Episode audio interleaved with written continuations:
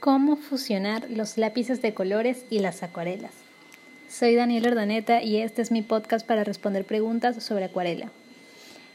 En el episodio de hoy voy a tratar de responder esta pregunta súper breve como siempre y mm, la verdad lo que les, lo que les tengo que decir eh, es que esta es una de las, eh, de las formas en las que más disfruto usar las acuarelas.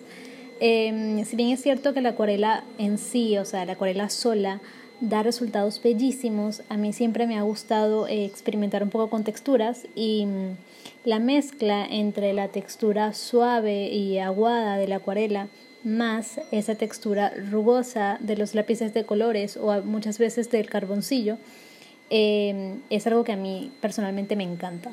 Entonces, em, siempre, siempre recomiendo usar eh, estos dos materiales juntos porque los resultados de verdad que son muy interesantes y, muy estimulantes em, a nivel visual.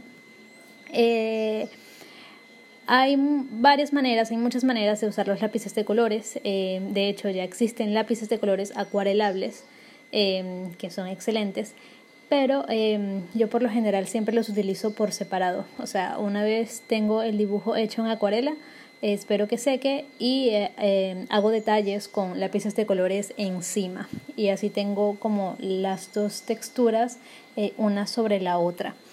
Hay un artista que, que, que me gusta muchísimo, que lo pueden encontrar en Instagram, él se llama Leo Charre eh, lo pueden encontrar así tal cual en Instagram y vean su trabajo porque hace una mezcla de estos dos materiales pero de una forma bellísima.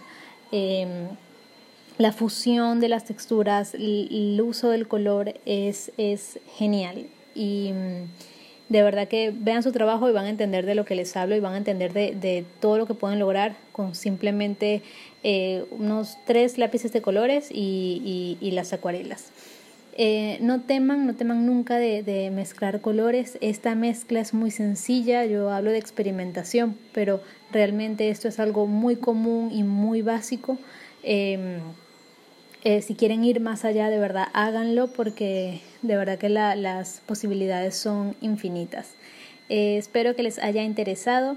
Eh, en mi página web y en mi Instagram también van a encontrar trabajos donde mezclo estos tipos de materiales y pueden ver allí los ejemplos y, ver cómo se hacen y cómo quedan. Y bueno, nada, si tienen otra pregunta me la pueden hacer llegar como siempre a mi correo electrónico info danielordaneta.com. Nos escuchamos en el próximo episodio.